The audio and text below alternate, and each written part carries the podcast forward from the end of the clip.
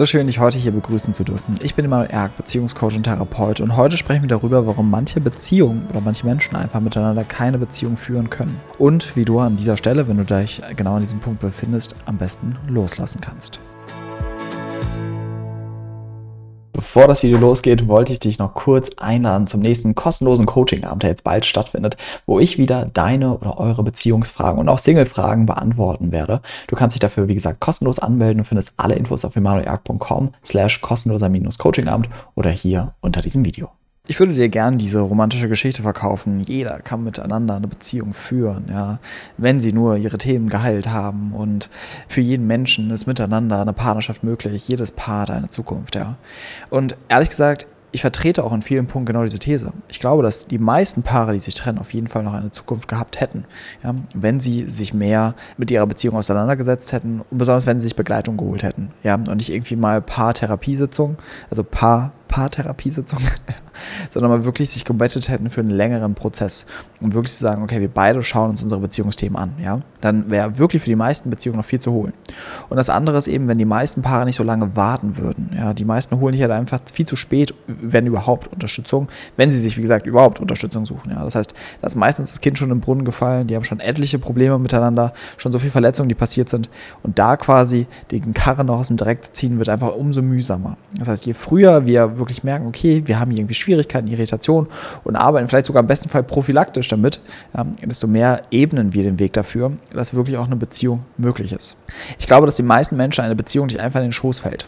Ja, dafür haben wir auch in unserer Generation noch und auch die jetzigen Generationen und früheren Generationen einfach zu viele Probleme der eigenen Kindheit gehabt. Ja, es gab da zu wenig gesunde Beziehungserfahrung, als dass wir jetzt als Erwachsene auf einmal eine super Partnerschaft führen können. Ja, sondern wir brauchen, dass wir uns als Erwachsene irgendwann selber hinsetzen und sagen, hey, ich schaue mir das Ganze an. Hey, ich arbeite an dem Thema, was dort aufkommt. Ich arbeite an dem, was sich hier zeigt, ja. Und ich will selbstverantwortlich sein für die Beziehung, die ich führe. Ja? Und deswegen, wie gesagt, machen wir die ganze Arbeit. Dafür bieten wir genau das Beziehungscoaching an, um Menschen daran zu begleiten. Heute soll es aber um noch was anderes gehen. Nämlich, dass es manche Paare gibt, wo man ehrlich sagen muss, hier geht es nicht weiter. Und das ist meistens in dem Bereich, je stärker das Trauma ist von dem einen oder den anderen Partner. Das heißt, je stärker wir traumatisiert wurden als Kinder, desto heftiger werden später unsere Überlebensstrategien. Und ganz, ganz starke Überlebensstrategien gehen dann Richtung Persönlichkeitsstörung, ja, oder was wir eben in Fachkreisen als Persönlichkeitsstörung bezeichnen. Ja. Nicht das schönste Wort dafür, ja. Aber letztendlich sind es einfach nur sehr extreme Anpassungsstrategien eine extrem schmerzhafte und schwierige Bindungserfahrung in der Kindheit. Und wenn das bei uns der Fall ist, ja, dann kann es schwierig werden für uns auch später in Partnerschaften. Und natürlich können wir daran arbeiten und so weiter, ja, aber es wird immer herausfordernd bleiben wahrscheinlich. Wenn jetzt zwei Menschen aufeinandertreffen, die beide genau das, diese Thematik haben, ja, dann geht es natürlich wirklich erst richtig ab. Ja? Und wir sprechen hier letztendlich von der desorganisierten Beziehungsdynamik. Das heißt, wir sind vollkommen unorganisiert in Partnerschaften. Und das heißt, wir haben tausende ambivalente Signale in Beziehungen. Erst fühlen wir uns total hingezogen zu jemandem, dann wollen wir das Ganze wieder nicht, dann werden wir total wütend, dann sagen wir, da, bitte verlass mich nicht. Ja? Wir sind hü und hot und sind permanent eigentlich emotional überfordert mit dem Drama, was die ganze Zeit auftaucht. Und dann ist es im schlimmsten Fall, dass noch zwei Menschen aufeinandertreffen, die extrem die Themen voneinander triggern. Ja? Weil hier ist es natürlich auch unterschiedlich. Je sicherer jemand zum Beispiel in seinem Bindungssystem ist, desto weniger triggert er auch andere Menschen natürlich, ja, weil er gesundes Verhalten zeigt, Rücksicht nehmen kann, eingehen kann auf den anderen.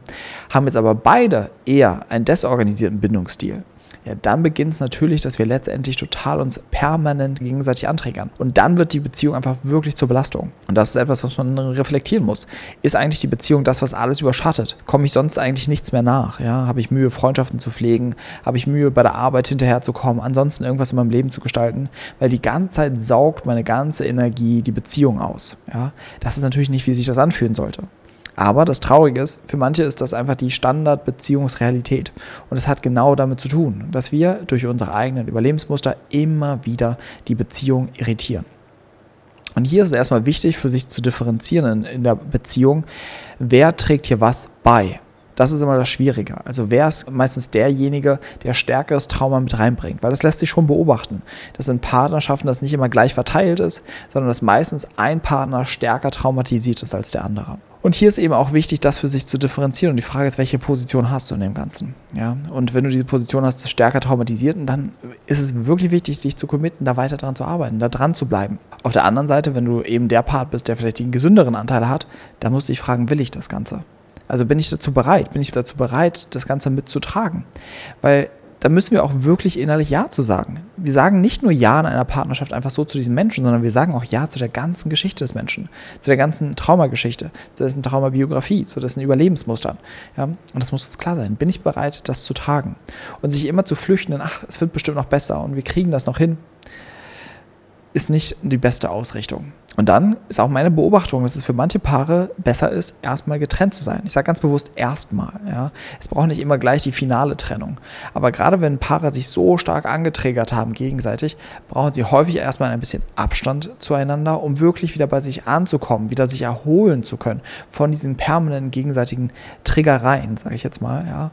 Und dann wirklich zu gucken, okay, jetzt von dieser Position, wo ich wieder mehr bei mir angekommen bin, was will ich hier eigentlich? Ja. Wenn ich mal aussteige aus diesem ganzen Drama und da gesund drauf schaue. Und in manchen Fällen stößt man auch darauf, dass man sagt, hey, mit uns beiden, das ist einfach zu viel. Ja, wir aktivieren einander so sehr und holen nicht gerade das Beste in dem anderen raus. Und das ist dann auch eine Möglichkeit, wo man sagen kann, okay, vielleicht geht es mit jemand anderem leichter. Das ist manchmal eine legitime Option.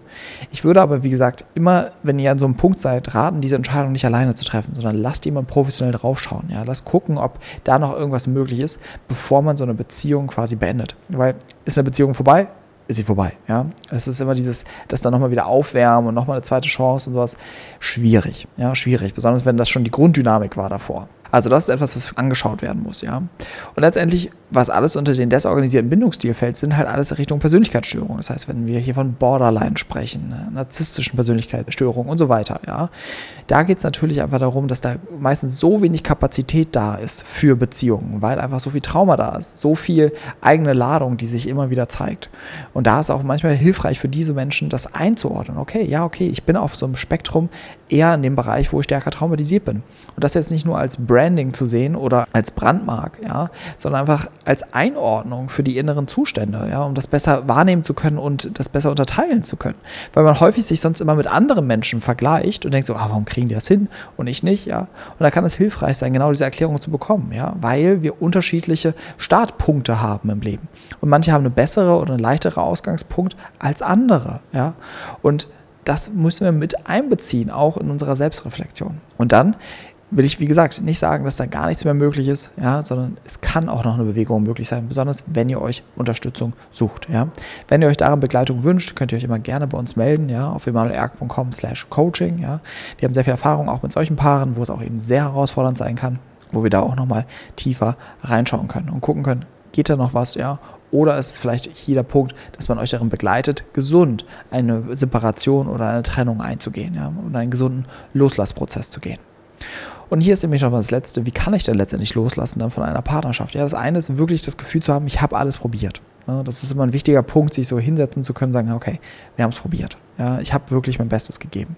Ja, das hilft uns allein schon mal leichter loszulassen. Und das andere ist natürlich, dass meistens dieses Festhalten an der Beziehung Teil der ganzen Bindungsdynamik ist. Ja, das ist immer so eine Nähe-Distanz-Dynamik. Sind wir uns nah, dann gibt es Streit, Konflikt, Drama, sind wir getrennt, dann beginnt wieder diese Sehnsucht und ich will dich unbedingt, ja. Und auch irgendwann diese On-Off-Dynamik, die da innerlich abläuft, zu durchschauen und zu gucken, okay, das ist immer wieder das Gleiche, es ist ein Muster, was passiert. Und nun beginnt dann mein Einflussbereich, dass ich mich fragen kann, will ich diesem Muster weiterhin blindlings folgen oder gibt es weitere Optionen, wie man aussteigen kann? Auch das ist ein Teil, was wir im Coaching eben unterrichten. Wie steige ich aus, genau aus solchen Dynamiken? Ja, und dann können wir damit eben auch wieder in unseren Entwicklungsprozess kommen und vielleicht dadurch eben eine Basis schaffen für eine glücklichere Partnerschaft mit jemandem, wo es vielleicht besser passt als aktuell in der Beziehung. Also, wenn du dir daran Unterstützung wünschst, wie gesagt, melde dich gerne auf emanuelerg.com slash coaching. Ich freue mich, dass du diesen Podcast bis zu Ende angehört hast und ich hoffe, du konntest einiges für dich mitnehmen. Und ansonsten würde es mir noch einen riesen Gefallen tun, hier am Ende des Podcasts, wenn du dir ein paar Sekunden Zeit nimmst und diesen Podcast bewerten würdest mit einer 5-Sterne-Bewertung auf Spotify oder auf iTunes, wo auch immer du diesen Podcast hörst. Weil durch deine Bewertung können noch mehr Menschen diesen Podcast hören und der Podcast kann noch mehr Leute erreichen. Also nimm dir gerne diese paar Sekunden und ich freue mich auf deine Bewertung. Also bis dahin, wir hören uns im nächsten Podcast. Dein Emanuel.